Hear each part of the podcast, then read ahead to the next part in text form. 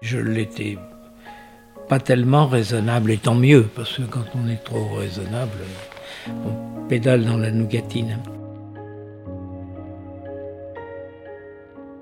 Dans le précédent épisode, nous avons quitté Michel Guérard au moment où il venait de rencontrer sa femme, Christine Barthélémy, dans les années 70.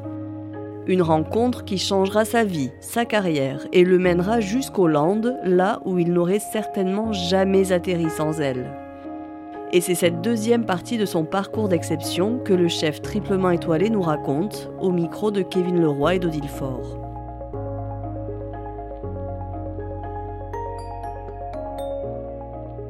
Le jour où vous découvrez Eugénie Les-Bains, durant l'hiver 1972. Oui, alors donc je suis venu à Eugénie-les-Bains à l'invitation de Christine, euh, voir où elle habitait. Il se trouvait que Eugénie, c'est un endroit qui était connu aussi par un de mes copains qui, était, qui avait un restaurant à Pau. Euh, ça a précipité ou avancé peut-être l'envie que j'aurais pu avoir de venir voir où ça se passait. Mais c'était l'époque aussi où euh, j'allais partir du pot-au-feu, euh, où j'étais, euh, on m'avait demandé de partir, c'était la mairie. Donc j'étais déjà en recherche d'un endroit où j'aurais pu, et l'endroit c'était pour moi Paris, parce que je m'étais fait un nom dans cette banlieue parisienne, et avec des, des envies peu raisonnables, mais je l'étais pas tellement raisonnable, et tant mieux, parce que quand on est trop raisonnable, on pédale dans la nougatine. Donc, euh, j'ai pas trouvé d'endroit. Donc, j'ai été, quand j'ai rencontré ma femme, j'en étais à ce moment de, d'interrogation où je me disais, mais si je trouve pas, où est-ce que je vais aller? Voilà. Alors j'avais, comme je viens de vous le dire, des prétentions. Par exemple, j'ai failli euh, racheter Maxime. Maxime était le restaurant parisien à la mode. J'ai failli, avec Gaston Lenôtre, on a failli racheter un, endroit, un, restaurant derrière l'Élysée, qui s'appelle je ne sais plus comment, euh, un autre grand restaurateur parisien René Lasserre m'avait dit Michel euh, achète parce que c'est un endroit intéressant et moi je refuse 100 euh, clients tous les jours euh, si je t'en envoie la moitié voilà. J'entrais dans une autre envie grâce à la nouvelle cuisine française parce que les quelques amis que nous étions que Paul avait réunis étaient des gens de, de grande qualité aussi bien professionnel que qu'intellectuel, que euh, voilà, c'était du, du, beau monde et on s'entendait bien. Quelle chance.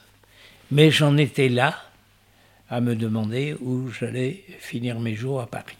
Et vous découvrez Eugénie, qui est très différent à l'époque. Ah, oh, complètement. Alors, c'était un endroit perdu au milieu de nulle part. Euh, donc, j'avais dit à Christine Barthélemy, euh, bon, c'est joli, tout, j'avais. Enfin, je ne me voyais pas ici. Et puis, c'est par euh, usure, en quelque sorte, je me dis, mais j'ai jamais trouvé où je veux la lune et il faut que j'arrête de. Voilà, que je me suis retourné vers Eugénie. J'avais des copains qui. Paul Bocuse n'était pas à Lyon, il était à côté, enfin, plein de copains étaient dans des endroits qui n'étaient pas toujours des plus favorables. Et Christine, qui était bien élevée, euh, je sentais que elle n'aurait pas été contre le fait que je vienne euh, la sortir du pétrin ici. Elle était là. Son père avait, ça faisait partie des stations thermales que son père avait achetées. Et à cette époque-là, elle travaillait dans, dans, la finance au Mexique. Et donc euh, son père l'a appelée pour euh, venir euh, l'aider. Et c'est comme ça qu'elle est entrée dans le monde de l'hôtellerie et moi peu de temps après. Mais quitter Paris à ce moment-là, euh, quand on est un cuisinier à la mode comme vous, pour venir C'était un peu fou, voilà. mais je me suis fié à mon instinct. Voilà. Je dis c'est peut-être fou, mais dans le fond, avoir fait ce que j'avais fait à Agnières, acheter cet endroit pourri et vécu pendant dix ans avec des malfrats, c'est pas plus glorieux. En tout cas, c'était pas plus difficile. Voilà, donc euh, tout ça laisse entendre que j'étais un type peu raisonnable, c'est vrai, et que j'avais une certaine tendance à me laisser conduire par mon destin. Et je trouvais ça pas déraisonnable. Voilà. Il y avait quelque chose en, qui parlait en moi, euh, qui me soufflait ce que je pouvais faire, et, et, j'y allais.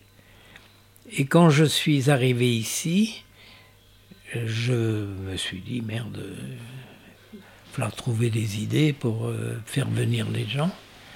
Euh, parce que j'avais pas envie d'être euh, un restaurant traditionnel qui irait concurrencer des copains qui vendaient du foie gras et, et autre chose. Voilà. La première fois où j'étais venu, j'avais remarqué que, bien sûr, c'était une station thermale. Euh, Christine m'avait expliqué ce qu'était le thermalisme. Et donc, euh, c'est comme ça que l'idée m'est venue de d'imaginer une cuisine qui irait au-delà de la nouvelle cuisine et qui se rapprocherait de ce que pourrait être la cuisine, c'est-à-dire une cuisine de santé dans une station thermale. Et c'est le jour où vous en avez marre de servir des carottes râpées aux curistes oui. et que vous inventez le concept de cuisine minceur. Voilà. Et comme j'avais pris du poids, euh, je me suis dit, tiens, si ça marche, je vais en profiter. Et ça a marché. Et euh, j'ai fait un livre qui a été vendu un million d'exemplaires. C'est dans le monde, c'est une histoire de fou. Donc euh, ça m'a sauvé, c'est-à-dire que ça a donné au lieu ici une justification moderne, nouvelle, qui a fait le tour du monde et qui a fait que euh, on n'avait pas d'argent, hein, mais ça a permis de faire démarrer le, truc. Ça a été quoi votre inspiration à ce moment-là pour créer cette cuisine ma soeur ben, Elle me paraissait naturelle. Et, et je m'étonnais qu'on n'y ait pas pensé avant. Le jour où vous faites la une du Times Magazine. Oui, ça c'est pas rien quand même. Alors, euh, ben, je fais la une du Times, c'est-à-dire je, je, connaissais un peu l'Amérique, j'y allais. Euh, l'hiver on était fermé, donc euh, j'allais, j'essayais de trouver des contrats pour euh, travailler à droite à gauche et ramener de l'argent pour commencer à refaire les chambres et tout le reste. Et voilà. Mais le, le, le, fait que le livre soit sorti un million d'exemplaires, enfin, etc., ça fait un choc. Et, le choc a été bienfaisant, bien évidemment. À ce moment-là, vous dites le livre se vend bien, vous faites la une du Times, vous êtes connu euh, dans le monde entier.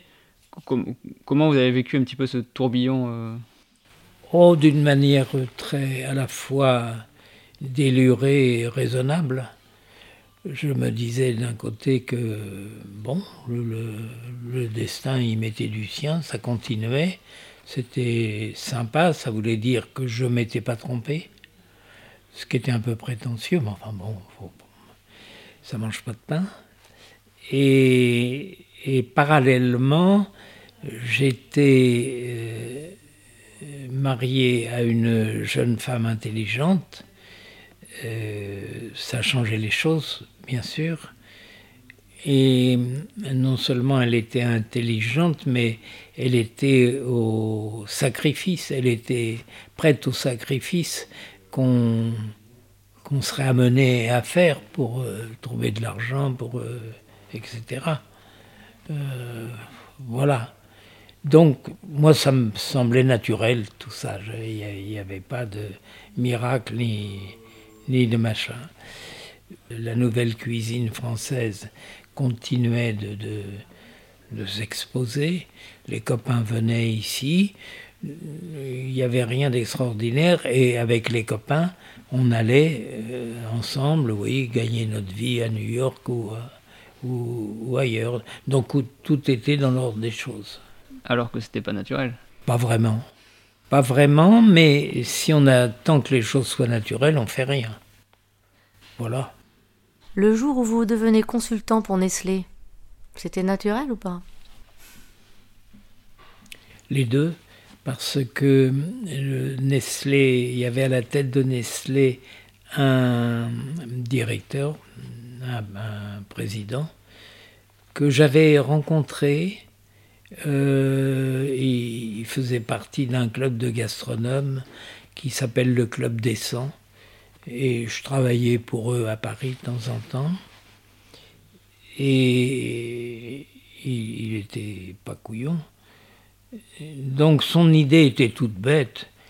C'était de dire que, de se dire que un type qui avait, euh, qui, qui révolutionnait la cuisine de cette manière-là ne pouvait que l'intéresser parce qu'il avait sûrement en stock euh, des idées peu communes. Donc il est venu me voir, euh, effectivement, d'abord en s'excusant, c'était marrant, euh, en me disant que il allait me proposer des choses qui m'effraieraient peut-être.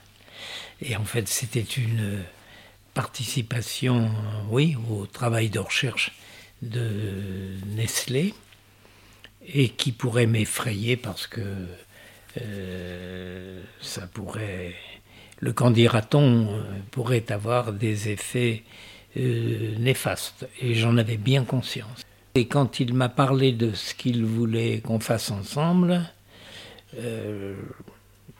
bon, je ne suis pas précipité, je, je, je voulais qu'il ait de moi une, une idée assez construite.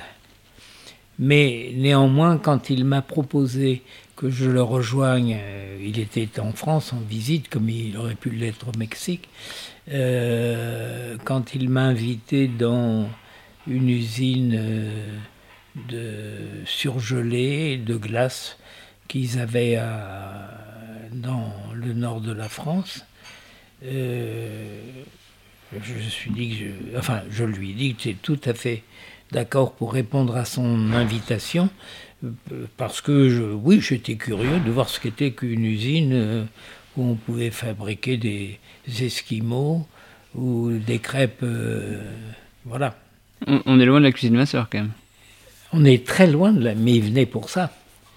Donc j'y vais je visite l'usine, je rencontre toutes sortes de, gens, des ingénieurs, des, et je suis, euh, j'hésite pas du tout. J'hésite pas du tout parce qu'en visitant cette usine, je mesure mon ignorance. Donc, euh, je me suis dit, mon petit Michel, euh, il faut que tu te remues les fesses.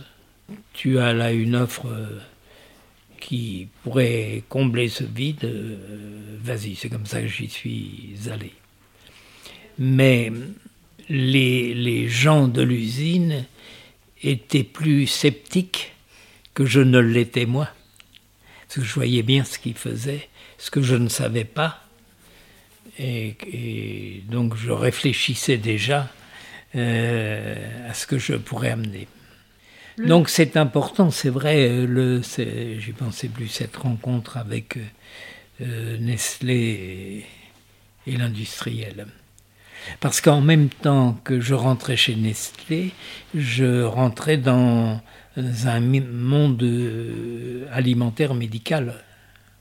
on rigole pas dans une ville, on ne peut pas faire n'importe quoi. Donc, euh, des échanges, des conversations, euh, pas pour rien. Le jour où vous obtenez votre troisième étoile Michelin? J'étais, euh, je m'y attendais pas, et j'étais au Mexique. On était parti au Mexique parce que ma femme avait eu envie de revoir les lieux où elle avait travaillé. Et on est, voilà. Donc j'ai appris ça. Euh, donc ça m'a fait perdre cette notion de, de, publicité euh, parce que j'étais pas là pour répondre aux, aux interviews. Mais qu'est-ce que ça vous a fait? Euh, Alors trois étoiles Michelin, ça, ça file un coup parce que c'est le sommet. Mais c'est pas parce que ça file un coup qu'on n'y pense pas. Et j'avais euh, été euh, faire une visite au guide Michelin sur le conseil de Paul Bocuse qui m'avait dit Michel, faut que tu ailles voir monsieur Trichot, il s'appelait. Euh, tu vas voir, ils sont pas causants. tu en ressortiras comme si tu n'étais pas venu mais faut y aller. Et j'y suis allé, et quand euh, j'ai pris connaissance de cette troisième étoile, je me suis euh, rappelé, je me suis dit que j'avais bien fait d'y aller, non pas que ça avait entraîné trois étoiles, ils savaient, ils étaient assez grands, hein. mais euh, ça y est, j'avais mis le pied chez Michelin, et moi je me sentais plus à l'aise.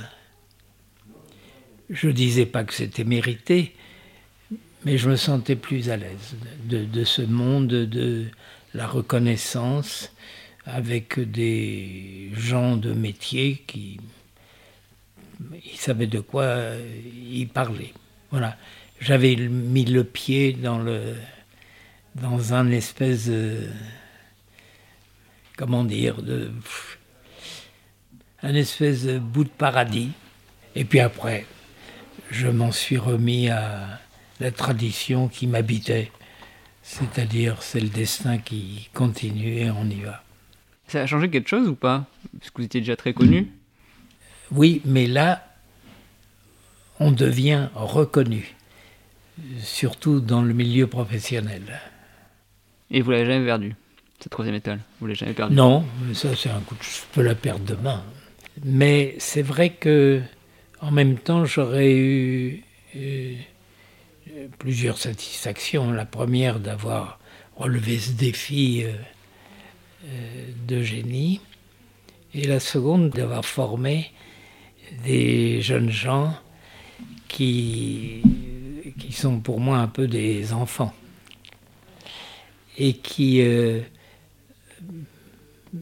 ils ont tous euh, envers moi euh, une spontanéité qui les a sûrement marqués tout le temps de, dès qu'ils sont partis d'ici. Voilà, donc je sens qu'ils m'aiment bien. Le jour où vous avez transmis le flambeau à vos deux filles. Ce jour-là était préparé parce qu'on savait que ma femme était malheureusement malade. Euh, donc, euh, avec elle, on a, mis en place la relève, sans forcer, c'est-à-dire que on n'a jamais dit aux filles, euh, vous pourriez faire ça. Euh, on les a laissées venir. Elles sont venues, d'une chance extraordinaire. Et elles sont, voilà, ces deux filles euh, courageuses, bosseuses, euh, qui aiment ce qu'elles font et qui se sentent bien à leur place. Autrement dit, euh, on avait mis en place la relève. Leur rôle serait de remplacer leur mère, donc de devenir présidente du groupe et elles sont devenues présidentes. J'avais euh, choisi qu'elles soient présidentes tous les deux ans chacune leur tour, ça leur a plu. Donc euh, les choses se sont euh, bien passées. Elles sont normales, elles sont pas du tout bêcheuses. Elles savent qu'elles remplacent leur maman. Le jour où vous rendrez votre tablier à la vie, de quoi serez-vous le plus fier Et quel héritage pensez-vous laisser? J'ai aucune prétention, sinon celle d'avoir euh, servi un travail manuel, ça, ça m'a toujours poursuivi. Euh, parce que quand j'étais, je vous l'ai dit tout à l'heure, j'étais gosse, travailler de ses mains, c'était pas terrible. Donc, euh, j'étais heureux que ce métier m'accepte et me permette de jouer le rôle que j'y ai joué. De quoi êtes-vous le plus fier? Je ne suis pas fier, mais je suis heureux d'avoir créé des, des amitiés euh, indéfectibles. Parce que je crois que c'est difficile de, de vivre quand l'amitié n'est pas présente. Voilà, donc tout ça me fait oublier que j'ai pas pu être curé, que j'ai pas pu être acteur, que j'ai pas pu être médecin. Mais il m'est souvent arrivé d'en parler avec ceux qui sont curés, acteurs, médecins. Et, ils me comprennent très bien euh, parce que beaucoup parmi ceux-là euh, ont rêvé ce destin qui est devenu le leur et qui m'a échappé. Vous avez été modeste, mais vous avez conscience que vous allez quand même laisser un, héritage particulier dans la cuisine française. Oui, bien sûr, c'est de lui avoir donné une coloration scientifique, on va dire, c'est prétentieux. Donc de, de, de, oui, d'avoir en fait participé au sauvetage d'un métier euh, qui aurait pu rester banal. Et est-ce qu'au contraire, vous avez des regrets? Est-ce que vous. Un regret ou des regrets Quelque chose que vous changeriez dans votre parcours? Euh, J'ai aucun regret parce que je m'en suis toujours remis à, à ce destin qui me précédait ou me suivait. Donc, euh, j'ai toujours pensé que ça, ça devait arriver et ça ne pouvait arriver qu'ainsi. Mais en même temps, je remerciais le ciel que les choses se soient déroulées de cette façon-là. Vous cuisinez encore? Oui, bien sûr, oui. C'est-à-dire, je continue de, oui, d'essayer d'être créatif. Donc, je pense à, à ce que serait ou que sera la meilleure recette de mon répertoire demain, c'est-à-dire celle que j'ai pas encore faite. Et vous pensez qu'un jour vous aurez plus envie d'aller en cuisine? Oh, j'ai toujours envie. Non, non, non, non, ça je. Il n'y a pas la même ardeur physique. Le métier me réclamait à une époque, mais non, je ne peux pas faire de sang. Mais j'aime rencontrer ceux qui cherchent, comme on a cherché, ceux qui trouvent, euh, donc ça fait partie d'un cercle, cela. Et de voir que ils, sont nourris du même enthousiasme que nous avions, nous, à la même époque, euh, ça veut dire que quelque part le métier le méritait bien. Ben, merci. Merci beaucoup Michel Guérard. Avec plaisir. Cet épisode a été enregistré et monté par Modrieux. Il fait partie de la série Ici Sud-Ouest, podcast de témoignages du journal Sud-Ouest. N'hésitez pas à aller découvrir les autres épisodes et à nous suivre et mettre une note sur les plateformes d'écoute. À bientôt!